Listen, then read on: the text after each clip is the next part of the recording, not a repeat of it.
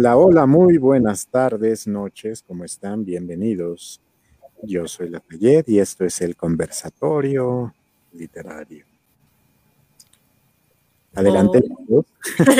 Hola. Hola a todos. A todos los que nos acompañan esta casi noche. Ahora andan, no sé, como que muy nerviosos los veo, no, no con muchas ganas de conversar, no sé qué es lo que está sucediendo y pasando. No, lo que a mí me sacó, justo cuando empezaron a, cuando empezaste a, presentar, se me trabó. Es como que, ah, ¿qué pasa? ¿Qué pasa? Otra vez. acá. Bueno, tenemos que darnos una palmadita. Por fin iniciamos a las este, seis y media. Bueno, 6.31, 6.32 ya cada vez va mejor esto. Y pues este día, este día de, de qué vamos a estar hablando, pues de todo y de nada. No es que no hayamos preparado ningún tema en específico, pero pues también el día de hoy Puede queremos de todo y de nada. Hubo una votación, cuál era el tema que iba a ganar y al parecer pues es la espontaneidad del día de hoy. Eso fue lo que ganó. Así que por eso también salen a, afloran nuevamente los nervios, como, como lo espontáneo, pues. Tal cual, tal cual. Y bueno, pues iniciemos, iniciemos. ¿Con qué quieren iniciar? O bueno, para empezar, creo que sería muy buena idea. no sé, y creo que también serviría un poquito de catarsis de que este último mes ha estado medio cañón allá en la hermana República de Guerrero y Acapulco y pues sobre todo por eso habíamos tenido un poquito de ausencia de nuestra querida Mare y pues ya ahorita por fin de que ya nos pudimos comunicar un poquito más, ya que estamos más en contacto, ¿cómo te sientes querida? Empezamos por las noticias.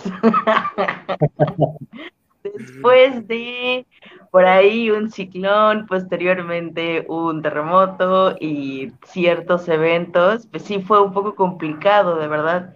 Y, y, es que no quiero empezar a acusar los servicios del municipio y todas estas cosas, porque ya saben, ¿no? Siempre van intercalados. Si pudiéramos asociarlo con algo que hemos visto, quizás sea con el cuento, un cuento que, con el que leímos con Gwendolyn, ¿se acuerdan? Eh, y pues sí, uno tenga para que se entretenga no, no, no, dejo de pensar en, en, cómo igual ciertas historias que están ocurriendo alrededor, pues se pueden narrar. Eso en relación con lo que ha pasado. No, no sé si, no sé hasta qué punto dar detalles, ¿no? espera que demos el primer traguito, entremos en confianza con los detalles, pero pues sí, básicamente en los fenómenos naturales esta vez fueron los que impidieron que estuviera un poco más constante, más presente. Eh, luego por ahí pues ocurrieron también algunas cosas familiares relacionadas con la pandemia, ya saben, porque aparte de todo, pues debemos recordar que seguimos también dentro de esta modalidad. Ha sido entre que de repente muy interesante, muy frustrante, ¿no? Porque de verdad es frustrante estar ya en la conexión y de repente ver que ya no, no, no puedes integrarte y que pues algunos también, es, que yo sí soy una persona que hace como listitas, entonces ahorita estuve, y, yo iba a iniciar con eso, estuve tentada a hacer una lista de qué cosas podría, qué cosas podría ahorita así, no espontáneamente sacar y decir, oh, se me ocurrió esto, pero lo desistí, desistí. Básicamente Eh, también, quéjate del municipio, de los servicios. Ya ves ese día con, con Iván, que estábamos hablando de la literatura y el teatro, que terminamos hablando de cómo no nos dan nada a nosotros y que terminamos ahí quejándonos en contra del maldito sistema y que nosotros como teatristas independientes, pues tenemos que estar realizando todo, toda nuestra gestión. Siempre salen las quejas, siempre, en, algún en algún programa o creo que en la mayoría siempre revísenlos y siempre en algún momento salen las quejas a, flote, de todo tipo.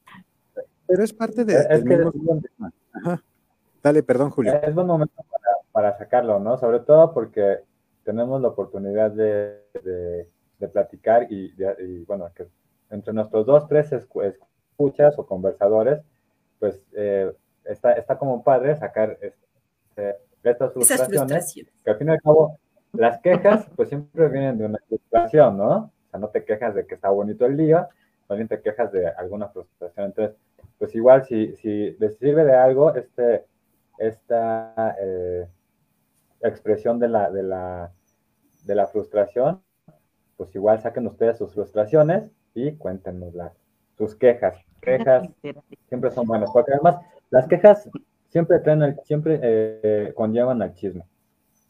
Y el chisme es sabroso en cualquier parte. Y también con esto podemos relacionarlo específicamente de que la literatura o los que estamos inmersos en la literatura o en cualquier otra de las artes, no somos unos entes aparte y que este, no la pasamos siempre muy bien, sino que realmente también influye en lo que hacemos, en lo que leemos. Prueba de ello es acá la, la estructura de la, de la teacher Micaela, de que es de, ah, no, pues es que voy a hacer mi lista de qué voy a estar haciendo para ver de qué puedo hablar y qué no puedo hablar, cómo me puedo censurar, que también es parte de la literatura, cómo se puede llegar a, censurarse todos estos rubros, o pues no sé, por, por otra parte, pues también el trabajo, que también como a todos nos agobia, porque aunque no lo crean, sí, este, a pesar de ser literatos también trabajamos. Sí, sonó así como, así como nos ven. así nos la pasamos. este, necesitamos hacer reparaciones, no, no vivimos de la fantasía y de la utopía, ¿no? Eh, también tenemos nuestras necesidades. Sí, ahorita, que hablabas de la, de la autocensura, pues es importante eh, en estos tiempos pandémicos, ¿no? que además pareciera que ya la, escuela se va a quedar más o menos en este tenor, aunque se acabe la pandemia, pero eh, en estos tiempos tenemos que censurarnos, sobre todo los que damos clases en línea, híjole, debemos tener un montón, muchísimo cuidado con lo que hacemos, con lo que decimos, porque un comentario, ya lo hemos visto, se puede sacar de contexto, Entonces, y, nos hacemos virales y nos cancelan y nos expulsan y y, nos convertimos en las peores personas del mundo, aunque no haya sido la intención o no hayamos dicho tal cosa, ¿no? Entonces, a mí, les voy a contar el chisme, a mí sí me pasó que uno de mis alumnos prendió la cámara y estaba fumando. Y le dije, oye, apaga tu cámara, o sea, ¿cómo, cómo se, te, ocurre prenderla y estás fumando? ¿Qué pasa si en este momento entra el coordinador y yo no me doy cuenta y te ve? pues a mí me van a llamar la atención, no me van a regañar. Entonces, apaga tu cámara si vas a estar haciendo esas cosas. No, bueno, un papá me acusó de que yo les decía, fuma, tú fuma en clase, pero que no te vea el, coordinador, que no te vea el director, siempre, y así no tenemos problemas. Pues obviamente me llamaron la atención y pero yo no dije eso, juro. Ahí está la frustración que conlleva la queja. Y también ahí podemos llegar a ocupar las mismas herramientas de, cómo se graban las clases, porque sí, o sea, híjole, también como la parte de docencia, la parte de, puntos eh, en línea debe de ser con mucho cuidado, pero pues también tenemos esa herramienta de que, a ver, no, no dije eso y es este punto, como lo que alguna vez llegué a comentar en, otro de los programas, de que estábamos hablando de eh, lenguajes, de eh, metáforas y a la hora de estar explicando cómo se una canción en, este sentido o de estar hablando un poco de, la parte de, salud sexual o de eh, protección y todo este rollo, pues la que era en ese entonces mi jefa, no diré más. Puta, le fueron le, fueron con el, chisme y lo, lo, descontextualizaron, a pesar de que la misma Secretaría de, Educación Pública a nivel nacional tiene un proyecto y tiene unas, unas pautas donde se debe de estar inculcando la parte de sexualidad y la parte de protección para evitar tanto ETS como embarazos no deseados. Pero bueno, como de repente sí, este, muy, muy liberal y a la mera hora, ya cuando se confronta con este punto, y que lo sacan de contexto, ay, es que nos dijo, y, y, a la hora de estar explicando una canción de Aute o de la Castañeda, ay Dios, güey, te estoy enseñando metáforas, y mientras tanto estás perreando hasta abajo y hasta el, y duro contra el muro, no me vengas con Te faltó decir que fue en una universidad. Ah, aparte, sí, sí, sí, sí, aparte a nivel universitario. Sí, o sea, a lo mejor va en prepa, bueno, igual podría ser. A nivel universidad es de no me vengas, eso es una mamá dando consejos. Híjole, qué fuerte. También estamos como ahorita muy expensas, no sé, como que todo, toda esta situación de, de las clases en línea nos ha hecho como estar en una posición como muy comprometedora, ¿no? Sobre todo lo pienso como, como profesores, sí, como que ahí todo el tiempo te vigilaba el director, te vigilaban este, los papás de los chamacos, ¿no? Y entonces eh, tenías que tener mucho cuidado con lo que decías. Y muchas veces a, mí me pasaba, ¿no? Cuando daba clases, eh, les llegaba a hacer alguna bromilla por ahí a los alumnos y no pasaba nada, ¿no? O sea, no, no bromas obviamente eh, pesadas que llegaran a ser también como bullying o algo por el estilo, pero sí a lo mejor así entre, entre, entre el cotorreo, ¿no? Entre los temas que platicábamos, etcétera. Y no pasaba nada, ¿no? O sea, no, no iba el alumno y, ay, la maestra dijo esto, ¿no? Pero si, si tú haces ese mismo, esas mismas bromas o esos mismos comentarios en este contexto en donde te están observando, te, los, los papás están además escuchando lo que dices, etcétera, como que cambia mucho la posición incluso de lo que, de, los mismos alumnos, como que ahí se ponen en un modo así como, no sé, como más, más delicado, ¿no? Como que se puede descontextualizar muy fácilmente, ¿no? Lo que uno dice. Y lo digo porque han salido miles de, de videos, ¿no? En donde queman a profesores, este, donde alguien dejó prendido el, micrófono y se dijeron cosas, o estaban haciendo otras cosas por allá atrás, etcétera, ¿no? Y es, es, es porque esta situación ahora nos ha mantenido así como, como observados, ¿no? Todo el tiempo nos mantenemos así, siendo observados y espiados. Una nota, un paréntesis, muchas gracias a la América que hoy no jugó, muchas gracias a Manuel que Manuel Espinosa. Sí. comentar. Mi querido creo que sabe bastantes chismes tuyos para. Sí, sí, que todavía nos debemos. Sí. Pero creo que también estamos en esta época de, de la censura o de, de, ser expuestos. Y lo decía o lo, lo, manejamos, por ejemplo, en el, en el otro rubro de paramédicos, de que cualquier cosa que hagas, hay alguien que está con una cámara y te puede estar grabando. Y como no graba totalmente todo este... sucedió, no? Todo, ajá, y graben específicamente o se puede editar, híjole, ahí es cuando tienes el, el, problema de lo que dices, cómo lo dices, o sea, también nadie habla de que quizás será para el próximo capítulo de hablar esto de, de, este, de tu inteligencia emocional y estos textos que nos pueden ayudar a, a, no ser tan hipersensibles en algún momento, porque hasta por correo electrónico, contestas un correo electrónico y tratas, a ver, no voy a ocupar las mayúsculas porque se pueden ofender y piensan que voy sí, y todo este rollo. ¿Ha llegado eso? De, que las mayúsculas se asocian con los gritos o con levantarle la voz a alguien. No sé, pero me pasaba muy seguido. Pero desde, a mí desde hace, puta, desde hace un buen rato, cuando estaba vamos manejando apenas eh, más contacto por los grupos, creo que de Google o de Yahoo, no, los grupos de Yahoo. Uh, este, alguien me comentó, uno de los alumnos me dijo totalmente informática, de es que si pones mayúsculas significa que estás gritando.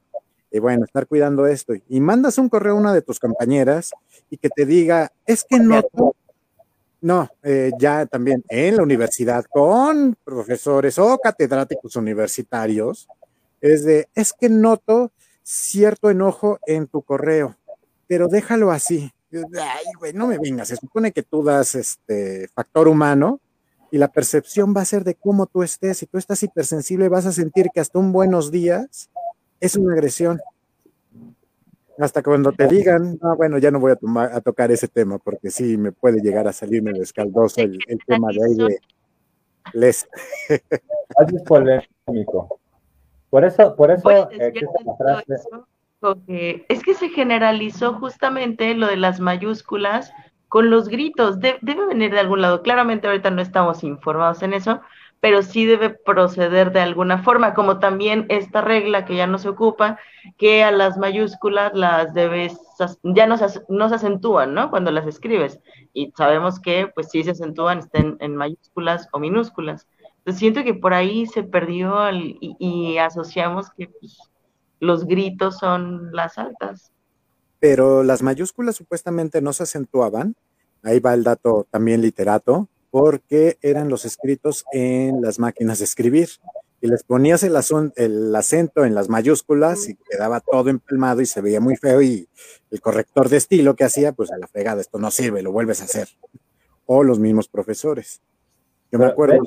eso viene antes de la máquina de escribir en las imprentas de tipos. O sea, como, digamos, esta era una caja, ¿no? Donde ibas a poner la mayúscula o la minúscula la minúscula estaba aquí y la mayúscula abarcaba el, cuadro completo, pero eh, si tú querías poner una, acento en la mayúscula, pues ya no había espacio, no solamente que la pusieras aquí Entonces, por eso no se acentuaban las mayúsculas. Pero ahora que ya tenemos computadora, casi todos, o celular, o etcétera, ya sabemos que sí se acentúan las mayúsculas por ti. También a mano, amigos, por favor. También a mano. Sí, también a mano, porque es también importante, porque luego se les olvida que también cuando estamos escribiendo a mano, tiene que, eh, tienen que acentuarse eh, estas, estas palabras. Cuando digan, escriban árbol o ángel como... E, esta es pregunta para todos porque la verdad se me intriga mucho. ¿Se ha dado cuenta que hay personas como policías de lenguaje, ¿no? En, en Internet digamos que si hay, hay algún conocimiento de lenguaje ahí más o menos, pues somos las personas que le hemos entrado ahí al estudio del lenguaje. Pero ¿cómo ven esa de repente hipercorrección que se utiliza? Ahorita que estamos hablando justo de, eso, ¿no? Porque hay, hay personas que de verdad usan que no pongas un acento, una coma, igual como para disminuir o hacer menos un argumento o para... No sé, yo más bien lo he visto en ese tipo de casos, ¿no? Cuando estás así, bueno, yo, yo casi no, no, no suelo meterme en discusiones de, comentarios de alguna publicación, A lo mejor lo hacía mucho antes y me daba cuenta que pues, solamente estaba yo enojándome conmigo misma y entonces dejé de hacerlo, ¿no? Pero cuando llegaba a hacerlo, o lo que hago mucho ahora es leer los comentarios porque se desprenden así una, una un super hilo de, cosas, eh, de, posturas contrarias o, o, cosas por el estilo que me parece bastante interesante. Pero he visto mucho ese fenómeno, sobre todo cuando una persona ya está perdiendo, digamos, el debate del argumento y entonces ya empiezan a atacar, ya no tanto a, la persona, no así de eres un idiota, eres un estúpido, cosas así, sino más bien ya, ay, ni siquiera sabes escribir, ¿no? Mínimo deberías consultar un diccionario, ¿no? O este, eh, sí sabías que tal palabra no se escribe de esta manera, ¿no? Primero no sé qué, porque hablas como tarado, ¿no? O sea, cosas por el estilo son así como para minimizar los argumentos cuando ya se está en un, en un punto de la polémica ya como perdiendo, ¿no? Y entonces vienen ahí los correctores. Sí, pasamos, del ad hominem al, al, ad, al ad escribas. Al ad... Al ad letera. ah, sí. Eh, sí, fíjate, es que es curioso, ¿no? Cómo pasamos de, de economistas porque, pues, claro, siempre es el problema de la, de la, economía y eso. Pasamos de economistas a lingüistas, ¿no? Si no, el argumento de la economía, ¿no? Que yo soy malísimo para la economía, se ha de ver, ¿no? En, cómo gasto a lo güey. Eh, pasamos a, ser grandes lingüistas, ¿no? Así como, ah, no sabes escribir, eres muy tonto. Y, también pasamos a, esa parte, ¿no? Del, de la ofensa barata, ¿no? Es, lo que yo digo que es una ofensa barata, ¿no? Llamar así como chairo, hippie, menso, es como muy... Porque le vayas a la América. No, no es cierto, Manuel. O naco, no, no que tenga algo que ver el americano. De hecho, es una, palabra que yo en general no uso, pero pero son las ofensas que se ven mucho en, ahí en, las conversaciones de, Facebook, ¿no? Donde todos somos economistas, todos somos politólogos, todos somos epidemiólogos, todos somos, con una serie de cosas que qué bárbaros. Somos, en México todos somos expertos en todo. Todo locos. Somos todos. Sin comentarios, dice Manuel. No le hagas caso, Manuel. Y, lo peor de eso es que eh, tienes a expertos que te están diciendo con datos específicos, ah, no, y ahí a lo mejor me vale sombrilla. Prefieren estarse tragando cloro pensando de que va a funcionar y mientras tanto ya llegan a urgencias porque ya traen jodido el páncreas, el estómago, este, por el cloro que se echaron, pero claro, no les dio COVID, ¿no? Y, o, aparte del cloro, aparte de las lesiones que tienen gastrointestinales, terminan teniendo también COVID. Y mira, lo que dice es bastante bueno, ¿no? Sí, eso sería interesante ver. A veces pareciera que los adolescentes tuvieran un lenguaje propio, sobre todo cuando chatean o escriben mensajes de texto a sus amigos. Este es, un fenómeno interesante porque la verdad es que yo debo admitir que cuando yo era adolescente y existía el, Messenger este, original, ¿no? Este, esta aplicación vinculada a Facebook, el, de la mariposita o no sé qué era, ¿no? De Hotmail. Este, el MSN, exacto. Este, yo sí utilizaba, este, en, esa época, ¿no? En la secundaria, utilizaba palabras así con Z o no sé, uno es adolescente, ¿no? La verdad, o sea, yo, yo, yo, yo en, la, en, la, secundaria no escribía este, con todo y puntos y comas y acá, muy bonito, palabras completas, ¿no? Utilizaba mucho el que con la pura Q, ¿no? Pero es como, es un fenómeno como, como que la misma red social te, como que la misma red social permite que los códigos sean este, de comunicación específica, ¿no? no es como que uno diga, soy un tarado, voy a escribir así, ¿no? O sea, sino que más bien como que la misma, el, mismo contexto desde donde el cual tú estás escribiendo, este, como que te, lleva a, ser, a, utilizar ciertos códigos o ciertas formas de escribir y de, comunicarte que están como muy vinculadas a, la plataforma, etcétera, ¿no? Ahora ya no, obviamente. Yo creo que no es tanto eh, el mensajero, es más bien con la tribu urbana o las subculturas o contraculturas en con las cuales te identificabas en ese momento, porque también había, hay otras personas, y no quiero decirte que sea emo ni nada por el estilo, pero mi prima era un ejemplo y era totalmente panda y todo ese rollo. Y, este, y también escribía así, y algunas veces cuando me, se quería comunicar conmigo, eh, sí, era de, conmigo. quería comunicar conmigo de 10 mensajes, como dos o tres. Te quiero mucho, Andy. ya, qué bueno que ya recapacitaste, pero no le contestaba porque si era de me sangran los ojos. Y no es que seas eh, un especialista en ortografía o, este punto, pero sí me costaba a mí de repente trabajo de, y este despapalle que pero a, eso voy con que es un código compartido, ¿no? O sea, es como, como la clave Morse, ¿no? No sé, yo, por ejemplo, no le entiendo la clave Morse, ¿no? Pero si te comunicas con personas que lo saben, están en el mismo canal, ¿no? Están en el mismo, manejan el mismo código. Y entonces es una cuestión de, entendimiento. ¿no? Ahora yo, por ejemplo, veo muy poca gente que utiliza este tipo de, de, simbolitos, ¿no? Que en vez de la O era el cero y no sé, ¿no? Es que yo siento que influyó mucho lo de los signos de puntuación. O sea, es algo que igual también por cuando de clases lo que mencionas, este elemento del código, se me hace muy, muy interesante, porque antes, si se acuerdan, que no se llamaban emojis o no aparecían así con el nombre de emojis, eran como emoticones, o no sé si era solo para Latinoamérica, pero pues eran pues los emoticones, ¿no? Y te aparecían ahí y, te, y uno tenía que armarlos. No sé si se acuerdan, tenías que poner dos puntos y medio ah, paréntesis, y te aparecía.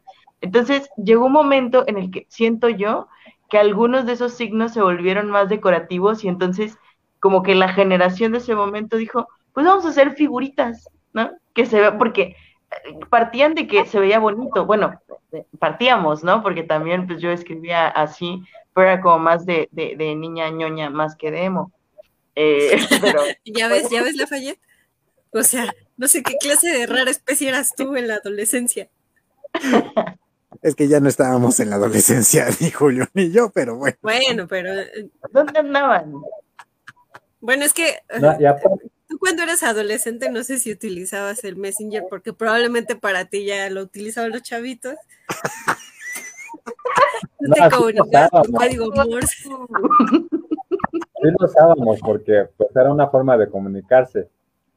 Pero aparte, ya ves, ya ves así se contesta. Yo supongo, que algún, ustedes también lo llegaron a usar. Eso que decía Sofi, no, bueno, no lo decía Sofi tal cual, pero también es parte del, contexto. Por ejemplo, los mensajes de texto, ¿no? Tendrías, tendrías que ser muy sintético, tendrías que hacer eh, muy cortito tu mensaje. ¿Por qué? Porque el mensaje, el mensaje te costaba un peso con masiva, ¿no? Un peso 16 centavos. Y tenías que ser a 25 caracteres que podías poner entre puntos, espacios, todo eso. Entonces, en lugar de poner el qué, ponías la Q, ¿no? O la K. Eso me... Oh. Pero ¿saben? a pesar de eso, porque te me, me adelantó un poquito este Julio, que, lo iba a comentar, eh, quienes no tuvieron tanto problema con los mensajes, ya cuando le agarraron la onda a, utilizar los celulares, fueron ya las personas mayores. ¿Y por qué? Por el antecedente del telégrafo ellos también tenían que contar las palabras y muchos de ellos enviaban mensajes mucho más claros y más específicos por esa cantidad de caracteres a la hora de, de, utilizar o de enviar el mensaje para contactarse. También eso está súper, súper este, interesante, como por un lado mm, modificaban el lenguaje ah, dependiendo de su tribu urbana, si eran de los ñoños o si eran medio darquetos, hemos, u otros que teníamos que utilizarlo un poquito más formal porque ya estábamos en el trabajo. Ah, güey, eso se dice, amigo. O también muy concretos con estas generaciones eh, ya más viejas, donde, ay, no, espera, bola de chamacos pendejos, ahorita les voy a explicar cómo se utilizan tantos caracteres y cómo puedo comunicarme rápido y concreto. Se ríe. ¿Qué, qué escritor creen que estoy ahorita? ¿Cómo? Es que hace rato también, es una, una, pregunta que se me quedó. ¿Qué escritor estaría cancelado ahorita? ¿Qué piensen ustedes? No, estaría más que canceladísimo. En ¿Cancelado Por, por la época en que, en que vivimos ahora? Ajá. Pues ya ves lo que le ah. pasó a. Te iba a decir Bukowski, pero todavía no, todavía está como muy, muy presente. Este. Todavía se le perdonan sus fotos este, con mujeres al lado. Pero, por ejemplo, este García Márquez, todo lo que sucedió y pasó con lo de la memoria de mis putas tristes. Y varias, sí. Pero ahí fue un tema como de, más bien de plagio, ¿no?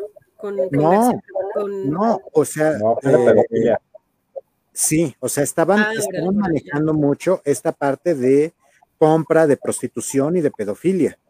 Y lo de la virtud por, por esta niña que quería que su regalo del protagonista era desflorar a, una niña. ¿Y cómo era esta red? Y híjole, es que de repente ahí también son temas. En ese, en ese caso también tendrían que cancelar Lolita de Nabokov, ¿no? Ajá, pues que también en algún momento, por lo mismo, trataron de cancelarla y de ahí también a Vargas Llosa, creo que con lo de la madrastra, ah, porque, o sea, todo el boom latinoamericano podría ser cancelado. Es que está muy fuerte porque también empiezan justo las valoraciones, ¿no? De, o sea, o, revaloraciones sociales, no podamos, no podemos hablar de lo que se hace en las aulas, pero sí socialmente siento que las perspectivas podrían estar, o sea, actualizándose, otras se pueden volver anacrónicas, ¿no? Pero puede que suceda esa, esa parte, que, que se empiecen a tambalear algunos clásicos y pasen por este, este escarnio demasiado novedoso, pero también puede, puede ocurrir. Y creo que está ocurriendo. ¿Hasta qué punto eh, se crea o, realmente es tan buena esta, este punto de la, de la era de la cancelación, sobre todo en la literatura o a lo mejor en el cine, en la televisión? Pues ya en todos lados, ajá, en la, televisión. No, se comprende de que son unas, de que no son unas, es una realidad, sino que son ficciones y que hay veces que lo que son los documentales, que son más crudos, o algunos de estas novelas, o programas, o películas que están basados en hechos reales, donde te presentan cosas a lo mejor con otra perspectiva, pero que realmente sucedieron, esas no, no las toman tan en cuenta. Como esta cancelación, no sé, y realmente sí tengo que, eh, que ponerlo en, en pie, no sé realmente cuántos de los hombres y de las mujeres, porque también hay mujeres que ven porno, realmente creen que eso es una, una, verdad, ajá, una realidad y que no es ficción. No sé hasta, hasta qué punto. Obviamente sí va a haber gente, porque también este, caras vemos y también problemas mentales no sabemos, porque todo mundo tenemos cierta cantidad o cierta predisposición a tener algún problema a nivel este, mental. Pero hasta qué punto realmente lo puedes llegar a, desarrollar o hasta qué punto realmente sí te crees que, ah, incluyendo este, último de lo del porno o la parte de, eh, de literatura, de los cuentos, de los libros, de todo esta, este, eh, esto, que son ficciones, te lo puedes llegar a, a, creer. Mm. Mira, por ejemplo, ¿no? lo que está diciendo Manuel es muy importante. Que a lo mejor pensando, no sé, podría decir, o a ver, ¿tú, cuál, ¿cuál sería la opinión? Porque yo puedo pensar mil y un cosas, ahorita se me dieron cuatro o cinco diferentes eh, puntos, ¿Tú cómo, podrías ligar eso, este Manuel, mientras también hablan acá mis, mis demás compas? Acá hay, una cosa. La cultura de la cancelación, creo yo, que viene a través de la democratización de, las, de los medios de comunicación. Es decir, ahora no, no, vemos, no vemos necesariamente lo que nos pone Televisa o TV Azteca o el Canal 11 o los canales eh, de cable, ¿no? La televisión de paga. Ahora ya tenemos la opción de ver a quien nosotros queramos, ¿no? Si alguien quiere vernos a nosotros, pues nos ve, sin pasar el filtro de casi nadie, ¿no? Más que el, filtro propio. Entonces, yo creo que la, cultura de la cancelación es el resultado de esto, porque ahora también es la misma gente la que va a decidir si, ese, si, esa, si este programa, si el conversatorio, funciona o si de plano hay algo que no, que no gusta o que está mal visto, ¿no? sea eh, correcto o incorrecto en términos eh, de su relatividad, bueno, pues entonces ahora a ellos les toca decidir cancelarnos o cancelar a quien se tenga que cancelar. No estoy diciendo que esto sea algo correcto, ¿no? No estoy diciendo que la cultura de la cancelación sea algo que debe existir. Estoy diciendo que es algo que existe como resultado de algo. Entonces, eh, eh, eh, eh, esa es la cuestión, ¿no? La se democratiza los medios de comunicación, pero al mismo tiempo la gente que, que, le da poder, ¿no? A esos medios de comunicación se los quita y va Sí, sí, sí. Sí, a mí también me parece. Es que yo, yo pienso que son muchos fenómenos. Esto de los medios de comunicación yo creo que es, una, situación interesante porque ahora eh, casi todo está eh, recargado en Internet, ¿no? Casi toda la información, las noticias, eh, las investigaciones que se pueden llegar a hacer sobre un tema provienen de, en primera, de, de, primera mano del Internet, ¿no? Y un poco el Facebook ayuda a que todo esto se divulgue de manera este, rapidísima, ¿no? De, manera este, vertiginosa pero creo yo que sí, o sea, e-, es, curioso porque eh, de pronto encuentras canales de todo tipo, de temas diversos, ¿no? O sea, de temas de, lo que te interese, ¿no? De cómo hacer comida, este, no sé, cómo hacer este, comida este, vegana, ¿no? a bajo costo, ¿no? Cosas muy, muy específicas encuentras, ¿no? Este, o cómo eh, aprender a doblar tu ropa, ¿no? O sea, cosas muy, muy específicas las encuentras en, en, YouTube, en Facebook, en todos lados, ¿no? no hay algo que a lo mejor nos, ha, nos ha mentido y realmente vivimos en una tierra plana y estamos sobre el caparazón de una tortuga que está cargando a... Entonces es, es como, como que ahora puedes tú encontrar en, fácilmente algo que apoye tus ideas, ¿no? Algo que realmente respalde lo que tú piensas, algo que realmente esté eh, en consonancia con lo que tú eh, sientes, con lo que tú opinas, con eh, tus ideologías, etcétera. Siempre hay como una forma de respaldar todo eso y entonces si tú encuentras el respaldo de eso y lo consideras verdadero, como que todo lo demás es como, bueno, existirá lo que sea, pero no me importa, ¿no? O, no, eso no tendría por qué ser verdadero, no sé. Pienso que, que sí, algo viene de, lo, del, de los medios de comunicación, pero también, no sé, vivimos en, un, en una época en donde, dicen por ahí, ¿no? Este, la generación de cristal.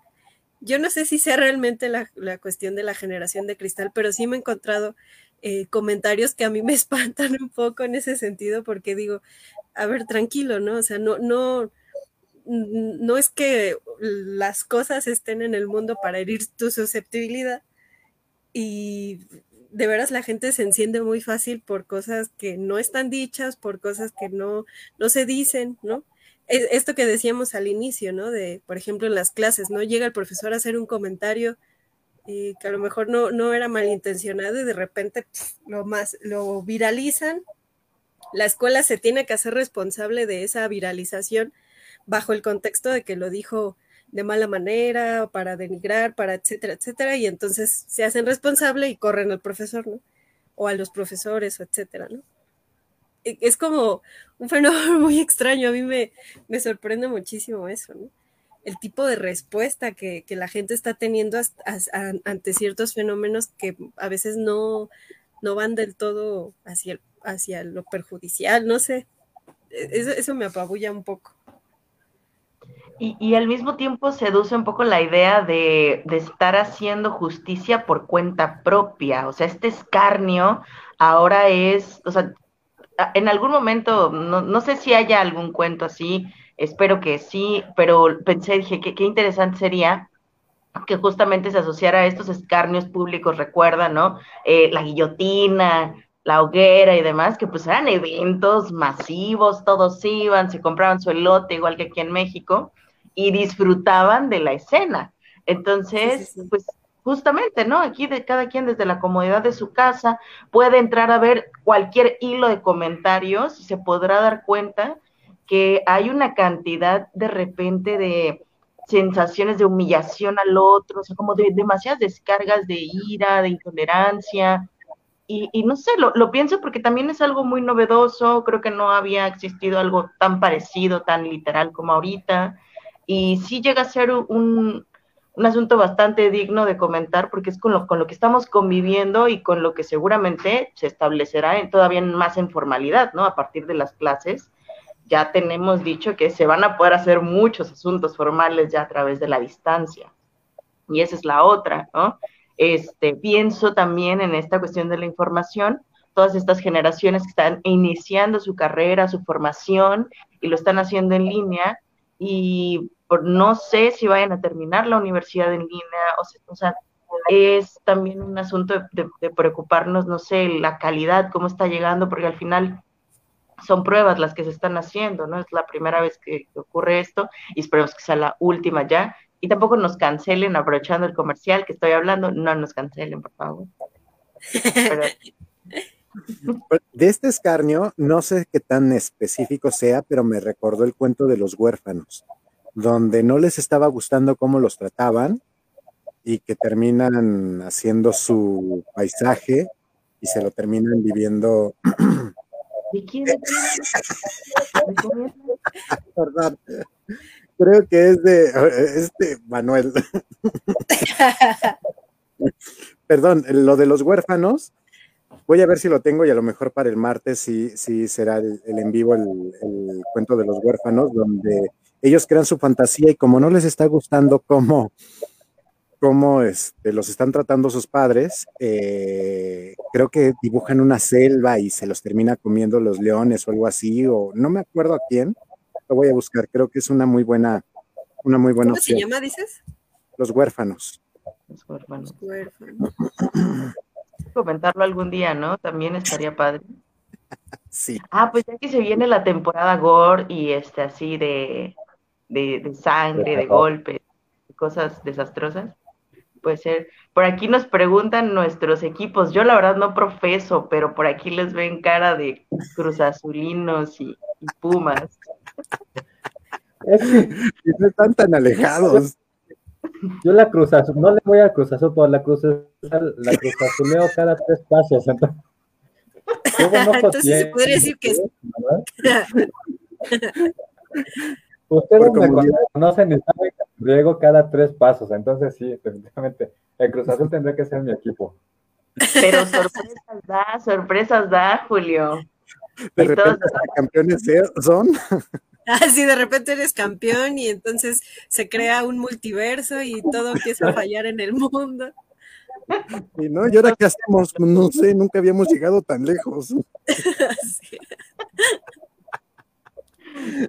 Pero bueno, respondiendo un poquito a Manuel, ya que nada más dijo lo de, lo de los equipos, este, este punto de, de cancelación, pues sí, eh, ligándolo un poco a lo que me sucedió en la universidad, pues se supone que la universidad es para eso, ¿no? Un universo y tienes una cátedra libre en el cual debes de perseguir ciertos objetivos. Esto de planeación de las, de las clases, híjole, de repente sí me crea cierto conflicto conflicto y sobre todo en la, perdón, en la parte humanista. A lo mejor no en la parte de las, de, de las ciencias duras, aunque también, porque obviamente no soy especialista ahí, aunque también debería de haber una apertura. Ok, tengo aquí mi plan de sesión, tengo aquí mis este, cartas descriptivas y todo este rollo, pero se pueden estar modificando de acuerdo al grupo que tienes. ¿Y tú qué quieres? ¿Quieres llegar de A al B? Lo ideal es que vayas por estos puntos. Pero también, eh, si no se puede, pues estando en la universidad, tienes todo un universo para que tú tengas una libre cátedra, para que de acuerdo a tu experiencia profesional como docente, puedas alcanzar esos objetivos de una o de otra manera. ¿Cómo? No les voy a poner lo que estaba haciendo, por ejemplo, Dalia, que nos, que nos gustó a todos, en esta parte de, de, algunos textos tan pesados como Shakespeare para la literatura, que creó sus propios clubes de lectura. Y entonces, ¿qué sucedió? Ahora los chavos estaban mucho más entusiasmados de llegar ese día para poder conversar. Y eso no está dentro de un plan de, este, o dentro de las normas que nos que, que, dicta la Secretaría o el Ministerio de Educación en cada uno de los países, sino son adecuaciones que se deben de ir haciendo. Yo no me voy a poner a leerles a lo mejor entre Rosa y Azucena, que es para mí también uno, y hay saludos a don Serafín, un buen profesor, este, que es uno de sus poemas que más les gusta, y que también hace que te cree un gusto para, para eso, pero no se lo vas a poner a unos chavos donde ahorita están diciendo de, están escuchando, a lo mejor no, no nada más de reggaetón, tienen otros eh, sonidos u otras canciones en otros trap, idiomas, están con un trap, exactamente, y no lo puedes, y a lo mejor yo que no conozco o no estoy tan apegado a eso, busco algo en lo que podría llegar a atraparlos. Pero bueno, ese sistema de cancelación, ay, es que una niña se quejó, ok, se quejó, ¿dónde está por escrito? No, es que me lo dijo en corto es que si no está escrito, no tiene que ser, es que si lo ponen por escrito te va a perjudicar. No, mí me tiene que perjudicar. ¿Por qué? Porque yo tengo mi antecedente y yo tengo un, un fundamento porque ocupé esta herramienta o este, o este punto, que creo que sería un poquito de, de lo que estaba eh, comentando o lo que pedía este Manuel hace ratito, como eh, una ligadura de, eh, o la liga que me estaba este, comentando Manuel, o a lo mejor si estaba hablando de fútbol y ya me fui yo por otro lado. Saludos a, nuestro querido eh, Víctor. Un abrazo, Víctor. Saludos, Víctor. Es el único que no lo conoce. No lo conoces, ¿verdad? No. ¿Sí? No, No, creo que no. No, bueno. Ahora que lo pienso, no. Probablemente. Ya lo conocerás, seguramente. Muy probable. Pero bueno. Eh, pues es que, hay, bueno, a, los chicos hay que saber llegarles, ¿no? Tienes que eh, conocer un poco su contexto, aprender a conocerlos un poquito, eh, pues saber cómo le haces, ¿no? A partir de sus gustos, los pones a escribir, a ver, lo que me gusta de mi comunidad, por ejemplo, ¿no? Lo que me gusta de la ciudad, lo que me gusta de mi país, ¿no? Entonces, te van a contar, ah, pues me cae gordo el presidente, ¿no? Ah, fíjate que a mí me cae bien el presidente, pero me caen gordos los del PRI, no sé. A partir de eso, pues los empiezas a conocer. Entonces, por ahí ya te vas metiendo, sabes cuáles son sus gustos. Eh, incluso a veces a los chicos les cuesta mucho trabajo decir lo que les gusta, ¿no? Entonces, Les, les preguntas, ¿qué te cae gordo de la escuela? ah, pues me cae gordo estar en línea, ¿no? Entonces por ahí ya los agarras. Eh, extraño que tomábamos clases y después nos íbamos a, salíamos al parque. Entonces, tienes que darte tus, tus, tus ideas, tus estrategias para conocerlos. me acordé. Sí, sí, sí, sigue, sigue. No, cuéntanos, cuéntanos, Sofía, ya acabé. No, sí, sí, sigue, sigue. No, pues. Bueno, yo tengo por ahí una cuenta de, Facebook exclusiva para, para, la escuela, bueno, la abrí para, la, para los cursos, porque pues eh, esa es una forma en la que los conoces, ¿no? De cierta manera, a lo mejor no es tan ético, pero en realidad es una cuenta alterna que no, no uso mucho. La, la empecé porque ahí tenía contacto con ellos, ¿no? Antes de la pandemia y de todas estas redes eh, que, que, ahora se hacen, las plataformas, bueno, pues en ese tiempo pues no había. Entonces, abrí un, Facebook especial para ellos Ahí hacíamos nuestros grupos de la, de la clase, porque obviamente no les, no les iba a dar mi teléfono, ¿verdad? Para el WhatsApp, eso sí, no, nunca. Y este, ahí también los conoces bastante, muchísimo. Si de pronto te das así como una clavada y te vas revisando la, la, ni siquiera sus perfiles, ¿no? Porque eso sí está chafa. Pero pues en, en, en, tu, en tus historias, pues sí sale, ¿no? Entonces ahí te vas dando cuenta de cuál es el contexto del grupo y ahora también, para, entenderlos. Hay que tener mucho cuidado con ese punto de las redes sociales y luego ya se está manejando en muchas empresas de ver cómo es tu red social, qué estás publicando en tu Por eso tengo una ¿Ya lo toman como algo este curricular también? Ya lo toman algunos como ¿Cuál es tu Facebook? ¿Tienes LinkedIn?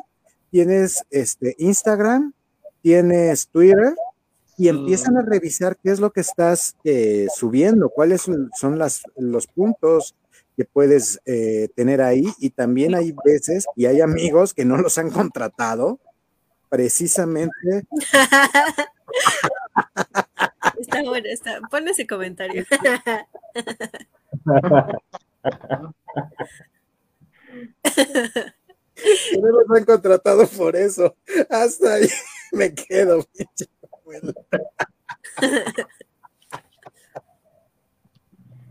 No, pues con razón no lo contratan. Es que Lafa no es pro AMLO, entonces no. Lafa no es pro nada. Sí, exacto. Soy anticapitalista, soy anticomunista, soy este, anticolonialismo, anticontracolonialismo. Eh, yo creo que caería algo así como santo. Muéranse todos. Eres el Joker de Heath Solo quieres ver al mundo arder. Sí. Muchos queremos eso. Estás bien tonto, Manuel. Pero eso también es, un, punto, como eh, hay veces y hay gente que tal cual hace lo que tú, este, Julio, que es abrir una cuenta alterna donde aquí nada más voy a agregar a una especie de perfil público, en donde nada más voy a subir la parte este, personal. Digo, la parte profesional, la parte personal, la parte de mis compas, lo dejo aparte.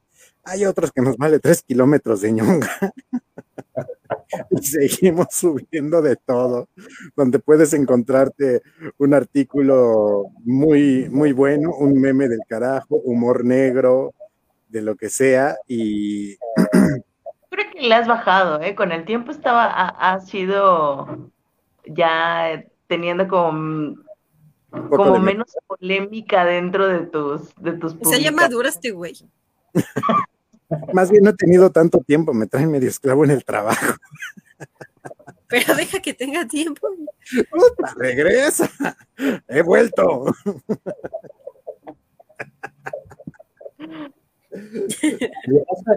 Yo creo que e, eso de las de las invitaciones, de, perdón, del revisar los perfiles de Facebook, sí está, sí está canijo, porque ahí sí es como una invasión a tu privacidad, ¿no? Porque no es como que, a ver, perfil de la empresa, acéptame. No, no, es como, a ver, me tienes que aceptar porque a partir de ahí voy, voy a empezar a ver qué onda con tus cosas, ¿no? lo cual es muy engañoso. Todos sabemos que la vida de Facebook es diferente, la vida de Instagram es diferente y ni siquiera a veces es paralela a, tu vida, ¿no? O sea, puedes subir personajes para, y, son un personaje totalmente en Instagram y en Facebook, y en su vida real es totalmente contrario. Sí, claro. Entonces, eh, a lo mejor pues tienes las fotos de dos, tres viajes que hiciste hace, entre, hace seis años para acá, ¿no? Porque no has tenido dinero para viajar últimamente. Eso sería bueno porque sí te contratarían, ¿no? El güey es pobre, contrátalo. Pobrecito, ¿no? No tiene ni para viajar. Sí, horrible. Bueno, yo viajo a, Orizaba y de regreso tres veces por año. Viajo. Por si alguien quiere, ya está anunciado. Eres un güey, pinche Manuel. Ya tienes que estar aquí. A, Manuel Espinosa, por favor.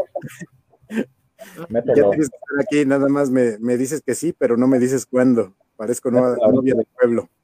Mándale, mándale la invitación ahorita y que entre. Entonces, y entonces este... todo este tema preguntarnos hasta qué punto todo es ficción, nos estamos narrando o les estamos narrando quiénes somos a los otros, ¿no? A partir de imágenes, a partir de textos, a partir de compartir lo que estamos haciendo. Siempre creo que es, como lo mencionan, un personaje, pero también es una narrativa, que es lo, que estamos dando y haciendo. Creo que por eso no soy tan participativa en redes sociales. No, no sé, no sé si compartirme, porque a veces no quiero hacerlo, y por otro lado tampoco tengo tiempo para andar planeando personajes. Eh, lo, intenté hacer y miren, terminé poniendo mi nombre, ya no, no, no sé de personajes, ya lo que salga, ahí va, ¿no? Pero sí, o sea, hay personas que se toman también el tiempo para crear su ficción y contarles esa ficción a los otros. Y creo que eso lo da justamente pues la, la comunicación que tenemos con, con, la actualidad, ¿no? Y todo esto. Espérame tantito porque yo también quiero leer el, el comentario, déjenlo ahí. Y, esto también, como bien lo decía Julio, es un, ataque a tu intimidad. Eh, en Europa, y también se supone que a partir del año pasado, así como la regla Zapa, ya ha cambiado la, forma de hacer tu currículum. Ya no, ya no, ya no es estrictamente necesario que pongas tu, tu foto. ¿Para qué? Para que no sea una parte de discriminación tu apariencia física, sino más bien tus antecedentes, tanto laborales como eh, educativos, que sean lo que te va a estar dando. Ajá, exactamente. Eh, teóricamente ya no debería de haber discriminación por los, por el color de cabello, por la ausencia de cabello o por los tatuajes. Pero, este, inconscientemente, o, no inconscientemente, mejor dicho, de una manera bastante mañosa de algunas de las empresas, eh, lo siguen haciendo.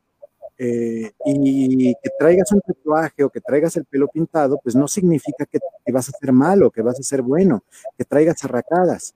A lo mejor, este, pues es, eh, pueden ellos seguir en una tradición bastante antigua de, por la imagen, pero pues es que puedes encontrarte una persona que es de traje y es lo más déspota, y ahí ves donde vale, vale sombrilla. yo tengo un, ejemplo buenísimo, rapidísimo. Este, Aquí yo vivo cerquita de la Escuela Naval Militar y pues siempre está ahí un anuncio de reclutamiento. Y entre las muchas cosas que te piden está no tener tatuajes ni perforaciones, ¿no? Creo que te hacen un examen físico y, ahí es donde dices, a ver, pero pues, se supone que eso es como del gobierno, no sé exactamente qué rango esté, pero pues es como del gobierno y eh, bueno, y esto ya lleva mucho tiempo, ¿no? Entonces es como, a ver, se supone que eso ya es discriminación, ¿no? O sea, una persona que tiene un tatuaje no le puedes negar el trabajo, ¿no? Por el simple hecho de tener un tatuaje. O muchos. Pero aquí, aquí sí eh, te ponen entre las especificaciones no tener tatuajes ni perforaciones. Y tú dices, eh, pero ¿y eso como en qué afecta, no? O sea, no afecta en, los, en la salud, no afecta en lo intelectual, no, no, afecta en el comportamiento, eh, no sé en cuál sea habría que preguntar cuál es la justificación, que no creo que ni ellos tengan una, ¿no? No van a tener, es nada más tradiciones. En Estados Unidos. Sí, sí, sí, eso estaba pensando más bien como que es una cuestión hasta de como canónica o no sé. Ajá, tanto Marines como Rangers, tanto antes como después eh, de que entran, están tatuados. Y eso no los condiciona para, para nada, según recuerdo se quedó como el estereotipo nada más, ¿no? Como delictivo, negativo también en ese aspecto. Porque sí, no, no, tiene sentido. Y lo que estaba mencionando aquí, perdón, Víctor, pues bueno, de repente sí, tienes agregada 25 mil personas en tu Facebook y empiezas a ver qué es lo que te están diciendo, cómo contactan. Y sí, en algún momento está bueno ver estos eh, puntos eh, en los cuales no, no competes o no estás de acuerdo para ver otros puntos de vista. Pero bueno, ya de repente llega un fanatismo donde te están dando eh, datos científicos, donde se está dando datos duros, tanto para bien y para mal, y lo siguen defendiendo y que y siguen con esta parte de las conspiraciones. Creo que también un día vamos a hacer un programa de, de las conspiraciones. Eso estaría súper chévere. Porque, ¿y por qué? ¿Y de dónde lo sacaste? Es que Facebook me dijo, es que YouTube me lo dijo, es que el primo de un amigo me lo dijo. Es que vi un video. Ajá. Es que este, vi un, libro de 1940 y tanto donde ya se hablaba de eso. Bueno, y que se ha avanzado, que se ha estudiado, que, que, se ha, que se ha visto.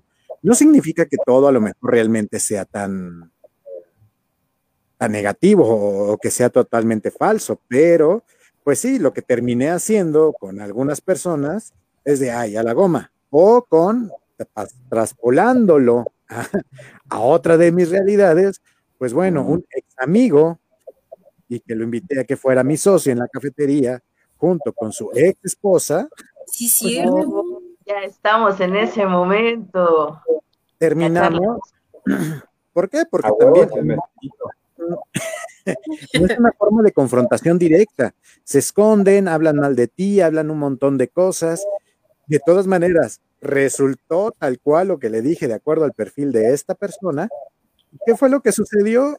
Ah, pues yo terminé siendo el malo. Y mientras yo fui un socio capitalista que aportó, no sé, te voy a poner un ejemplo, este, 15 pesos, él nada más estaba, él nada más aportó 1.50 y quería que, este, que aparte prácticamente lo indemnizara y que le diera una lana porque ya no iba a estar en, en el proyecto cuando, bueno, son un montón de cosas. ¿Qué terminé haciendo?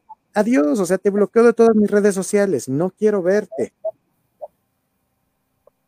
Así de fácil y de...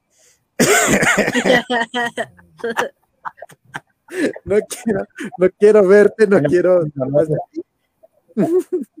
y hay algo, hay algo de cierto. Ya dentro de pronto, dentro de poco también volverá a estar por ahí el café oculto o la mejor mesa de bambú, la negra, la mesa negra de bambú. Ya estamos viendo para poder reactivarnos otra vez y volver a hacer un, café cultural también próximamente, también con apoyo de librería, con la librería este, por ahí de una amiga que por ahí tenemos, que está aquí también. Sepa quién es, cabrón. Sí. Perdón, Mare, ibas a comentar algo. Justo iba a comentar lo de denle like si quieren cafetería conversatorio, pero ya está, ya está. Más bien si quieren ir al, conversatorio en vivo. Sí, ahí los estaremos haciendo. Sí, sí, ahí, fíjate, ahí de lo que nos comenta Víctor, hay una cosa. Sí, somos un los seres humanos somos sociales, evidentemente, no somos sociales. Eh, el, ser humano es un ser gregario por naturaleza, pero las redes sociales eh, sacan lo peor de nosotros, ¿no? O sea, hay dos cosas que sacan lo peor de nosotros. El lag en los juegos de video, los bugs y, eh, y, las redes sociales, porque es cuando la gente puede ser homofóbica totalmente sin ningún, sin ninguna, sin ninguna consecuencia, ¿no? Pueden ser violentos sin ninguna consecuencia. Pueden mentarle la madre a todos sin ninguna consecuencia. ¿no? Pueden argumentar y contraargumentar según conveniencia, sin ninguna conveniencia, sin ninguna consecuencia. Eh, entonces, estar oculto detrás de, al otro lado de la, de la, de la pantalla o del, del internet, pues sí, le, proporciona a la gente muchísimo valor para decir cosas o para escribir cosas que en persona no se van a atrever. Sí, sí, sí. sí. O por otro lado también otro chisme, ahí, sí, ahí debatiendo, tratando de debatir con alguien que creo que se hace llamar el hombre blanco o el blanco, eh, el hombre blanco privilegiado, hablando de varias cosillas.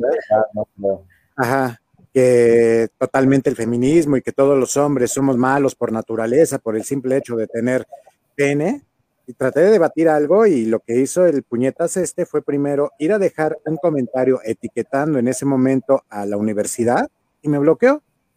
Y también se crean perfiles falsos para estar acosando tanto a hombres como a mujeres o como para estar atacando a, diferentes grupos, porque también eso da la, pauta, como no hay ninguna forma de, verificar qué es lo que está sucediendo, qué es lo que está pasando, alguien crea un perfil o un alter ego para otras eh, situaciones y pues valió sombrilla. En algún momento también tenía yo un perfil para, para la parte de hechicería, magia y tarot que también hago, pero pues ya lo, lo, que he estado haciendo pues es que también lo dejo porque eh, lo dejé de lado. ¿Por qué? Porque bien o mal, sí te pega mucho la parte de, de, lo que está diciendo este Víctor, ¿no? Que de repente alguien que está totalmente en la ciencia, que está en el punto de la medicina, que de repente salga con que se cree Merlín, bueno, no, la neta no me creo Merlín, pero que haga magia o que esté con el tarot y con estas artes adivinatorias que supuestamente no son una situación formal, pues es como, híjole, ¿qué van a decir de mí? ¡Ey! Estos cabrones traen sus collaritos de colores porque creen en santería, porque bla, bla, bla, bla, bla, bla, bla, bla, bla, porque también termina siendo un estigma. Güey, eres católico, está malo, eres cristiano, eres malo, eres musulmán, pobres de los musulmanes, porque casi, casi musulmán llegan a decir que es terrorismo. Eres judío, eres este, eres budista, eres, eres ateo. Eres ateo, o sea, eres satanista, eres luciferiano, cualquier cosa va a estar mal. Crees en la magia, está mal. ¿Por qué? Porque este es lo mío. Y si seguimos en este punto, pues nunca vamos a terminar de desarrollar nuestra personalidad. Y si no le estás haciendo daño a nadie, güey, yo puedo creer, no sé, que este es mi Dios, ¿no? Mi shampoo. si huele rico, sí, güey, si no, no. Pero si para mí huele rico, está bien. Pero ese también es uno de los grandes problemas de esta época de censura, de que no puedes decir absolutamente nada. No puedes decir y me ha tocado también en contradecir a gente de que, ay, el Vaticano y el Papa no hacen nada y bla, bla, bla, y con eso se podría llegar a, a, curar la, a liberar del, ¿cómo se llama? De, de la hambruna. Güey, sí se hace, y se, han, y se hacen, y les dan, y les dan, y les dan, y les dan. Lo que no se quiere es del gobierno. Ah, es que no sabía. es que no es todo blanco y negro, hay un montón de matices que la gente este, no conoce. Y conste que yo no soy ni católico, ni cristiano, ni, ni de esas cosas, pero tratar de verlo desde un punto eh, neutral está, es complicado, pero lo puedes llegar a, a decir. la falla pasaste por todos, está así, güey. También Víctor, ah, también tenía ahí por ahí un jefe que decía yo soy este judío guadalupano en el nombre de Sí, es que de repente ya pasaste por todas las religiones. y aquí sigo. es, que, es que sigue siendo algo complicado, porque también digo, al final de cuentas los libros son producciones de su tiempo, ¿no? Y nos revelan mucho de lo que está ocurriendo dentro de un contexto, por ejemplo, eh, cuando estaba Itzel y también este, Agatha. justamente en esa conversación que yo mencioné eh, la, novela de Santa porque recuerdo y, y recuerdo la primera vez que la leí, dije, es que esta novela tiene imágenes preciosas, a mí narrativamente me pareció impresionante, aunque pues sí, claro, modernista, bueno, naturalista tiene por ahí pues mucho, mucho donde este, cortar, digamos, ¿no? Porque pues es, es bastante extensa. Sin embargo, no lo había visto como una novela con este corte ultra patriarcal, si lo quieren ver y, eso que justamente, ¿no? También, o sea, me inclino a veces más por la, teoría y, escritoras y demás. Y justamente esa novela, porque en mi, en mi mente quedó como una narrativa increíble, ya no la volví a cuestionar sobre otra perspectiva, ¿no? O, o, u otra perspectiva también a, atravesar por ahí. Entonces, es ahí donde entra el conflicto. Por supuesto que me llamó muchísimo la atención poderla leer de esa manera pero también implica justo dejar de observar completamente la forma en la que tenía, eh, pues, catalogada en mi mente, ¿no? Y eso también creo que es lo interesante, ir desdoblando las interpretaciones. Sin embargo, no, o sea, no, no pelearnos con que también puedan caer en distintas interpretaciones el mismo objeto, ¿no? Porque no necesariamente a veces tiene que ser una sola lectura. Y creo que eso, eso también es como la maravilla a la hora de, hacer la interpretación de cualquier tipo de arte, porque también nos da esa libertad, ¿no? Si no, pues estaríamos con los de ingeniería, muchachos. perdón, perdón si hay alguien de ingeniería por aquí. No, y que hasta ellos mismos, y de repente, o sea, es, un, es uno de los chistes como que más, este, ah, no sé, más clásicos, ¿no? Ay, los de pinches letras piensan que leyendo van a, van a cambiar el mundo. Y que no me importa, y pásame mi periódico y mi cartón que me voy a ir a vivir, que este, me está dando frío aquí abajo de mi puente. Ay, los pinches ingenieros que nada más si no saben de uno más uno, dos, y les cambias un poquito la perspectiva y se les cae el edificio. Pero también hay otros dentro de, estos parámetros de que también van innovando y van haciendo cosas. Ya, ya fuera de la, de la broma, porque también hay algunos que se ofenden por la broma de que, ay, sí, pendejos, pinches literatos, claro, ¿verdad? Es un pinche compensatorio. Pero bueno, o sea, no lo, todos se lo toman tan a pecho. Algo que Eso es a mí lo que me, sorprende de, esta época, verás. Me, me apabulla un poco esto, estas reacciones así de, de que se lo toman todo muy a pecho. O, por ejemplo, esto que decía este Mitch, ¿no? Este, creo yo que hay textos que sí son muy, eh, eh, digamos que son muy ricos en interpretaciones, pero también otra cosa es ver moros con tranchetes, ¿no? Lo, que decíamos, por ejemplo, de, Nabokov, ¿no? De, empezar a acusar de pedofilia a Nabokov porque escribió este, una historia de un maestro que se enamora de su alumnita, ¿no? Y, pero, pero lees la, la, la este, las descripciones que hace el, protagonista sobre, sobre esta chica.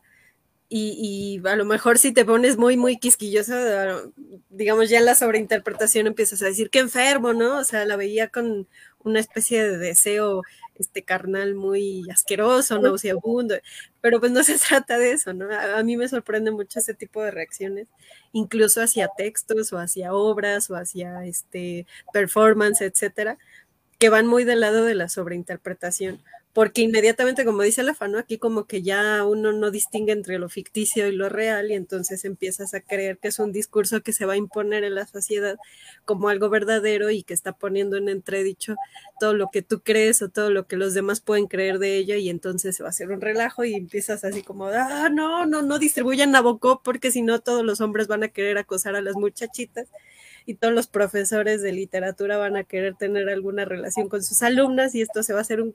¿no? sí, al final de cuentas que si eso se, o sea, si al final de cuentas también estas historias las encontramos en la realidad, están filtradas por otras cuestiones también mucho más presentes como los juegos de poder, etcétera. O sea, que también interviene, no solo el, drama que nos pone la literatura, porque en la literatura, pues claramente no hablamos de cuentas bancarias ni de cosas así, ¿no? Es el mero, así la emoción como tal. Entonces, creo que también eso pasa porque de repente otras disciplinas, y no es una crítica que lo hagan, me recuerda un poco a lo que ocurría, lo que nos ocurría a nosotros con el psicoanálisis, ¿no? Que los de literatura te decían, uy, si quieres usar el psicoanálisis para analizar algo, es como de, ten cuidado, ¿no? Pero también en psicología es como de, uy, pero si quieres usar el psicoanálisis, ten cuidado, ¿eh? creo que está ocurriendo eso con la literatura, de repente se están dando cuenta que hay historias que cuentan, que cuentan ciertas temáticas que ahora mismo también se están cuestionando mucho. Y de repente es como, claro, una mirada antropológica, una mirada sociológica va a leer otros detalles que no se están leyendo en, en, literatura porque sí también, y eso ya dirá cada quien en casita, si es ocioso o no, pero pues los de literatura analizamos otros elementos dentro de la obra y pues ya, eso, eso es como una parte. Sí, es que es, en, cuando tú, no nada más en literatura, en muchos elementos puede ser una sobreinterpretación o una interpretación débil, ¿no? Ahí, en el ejemplo de Lolita de Nabokov, seguramente mm, las personas que censuran o que, que, quieren cancelar esa novela en particular, seguramente se quedan con la parte superficial, ¿no? una relación, un hombre con una, una relación con una adolescente. Ok, sí, eso es, eso es censurable. Pero ¿qué hay más allá? ¿no? O sea, eh, ¿qué, es lo que te está tratando de mostrar? ¿Qué es lo que está tratando de denunciar incluso? Entonces, si tú no encuentras dónde está la denuncia y dónde está la parte que podríamos decir lasciva de, de, de, esta relación, pues entonces te quedas en una, una interpretación débil, ¿no? Y claro que la vas a querer cancelar. Ahora, la otra es la sobreinterpretación, ¿no? Está el caso de la, la cancioncita esta de 17 años, callada, tímida, inocente. Entonces, ¿qué pasó ah, con esa? La quisieron cancelar porque decían, es que era una, una relación de una, un adulto con una chavita, ¿no? Yo también en algún momento hice esa lectura, pero cuando dijeron, es que es una relación de un chavo de 17 años con otra chava de 17 años. Y dije, no hay un elemento que soporte al 100% ninguna de las dos interpretaciones. O sea, entonces, pues... Más bien, que tú tienes en la cabeza para poner eso de que esta es un adulto con una, con una niña? Y también otro punto de lo que había dicho Mitch es leerlo a través de, su tiempo. Ahorita y todo lo que se viene con esto de, de que Hernán Cortés y Cristóbal Colón y todo ese rollo, obviamente lo vemos desde nuestra época actual y está mal. Pero si vemos el contexto de lo que había en ese momento, en ese tiempo, pues te das cuenta que todo el mundo estaba sucediendo, estaba pasando eso porque era la realidad en ese momento. Pero bueno, ahí son muchas miradas y muchos puntos de, interpretación y que, pues bueno, ahí, ahí nos daría para otro programa sin problema. Sí, yo nada más iba a decir que a mí, que, yo nunca hice esa lectura de la de 17 años, porque voy a balconar, porque a mí sí un exnovio de esa misma edad me la cantaba y pues nunca hice una asociación, híjole, así, el amor romántico. Es que tiene, que ver mucho, yo, yo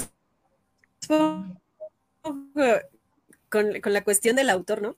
Porque, o sea, si lo cantara un chavito, eh, o sea, si la canción la cantara un chavito, amo sus errores, o sea, como que uno no, no pondría en entredicho que la persona, eh, el, hombre de la historia, o sea, el chico de la historia, el enamorado, es un, es un adolescente también, ¿no?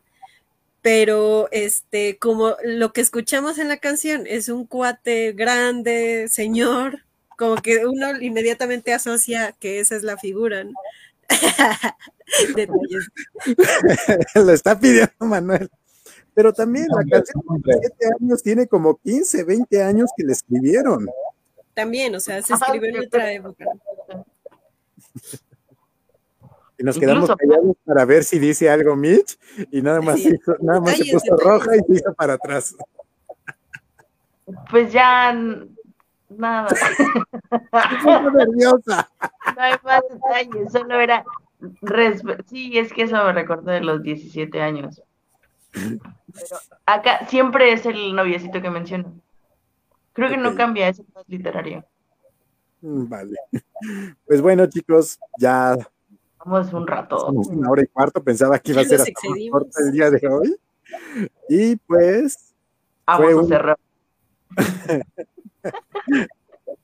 Fue un, programa misceláneo, muchas gracias Manuel, o sea, es genial. Sí, sí, sí, sí, para la siguiente o temporada debemos hacerte un, un, espacio para que estés aquí platicando con nosotros. Sé que nos vamos a divertir mucho.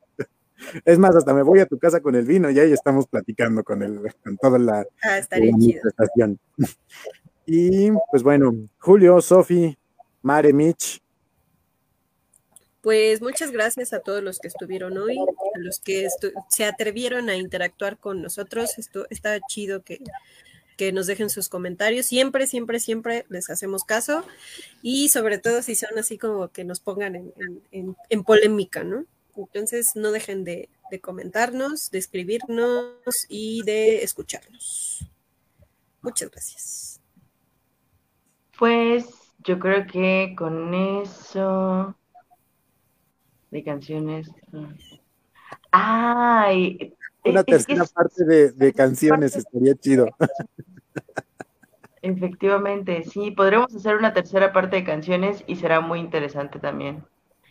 Interpretación de canciones. Interpretación de canciones o también literatura de canciones, ¿no? Estaría padre. Me late, me late, me late.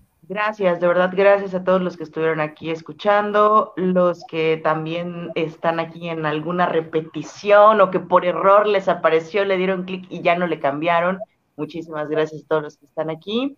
Eh, espero que lo que hayamos eh, elaborado el día de hoy les haya agradado, les haya hecho un poquito ameno lo que la tarde, noche, como estén.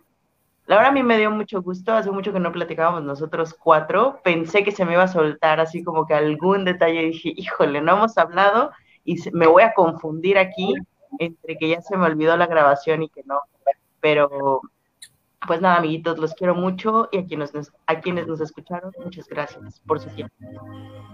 Jules. Pues muchas gracias por haber estado con nosotros y yo les dejo una reflexión. Hace rato platicábamos de, todo esto, de que todos estamos expuestos al, a, que una cámara o una grabación, sí, sobre todo una cámara, eh, exponga o muestre algo que a lo mejor o nosotros no queremos, que se muestre, que todos vean. Eso me lleva a la, a la, idea de que el Big Brother somos todos. Ah. Pues muchas gracias. Esto fue el conversatorio. Creo que también es de, a veces es demasiado formal. Yo creo que por eso no ha jalado tanto. Pero bueno, ya lo hablamos. ya tenemos otro tema. Muchas gracias. Pásenla bien. Gracias por estar aquí con nosotros. Yo soy la Adiós. Adiós, Manuel.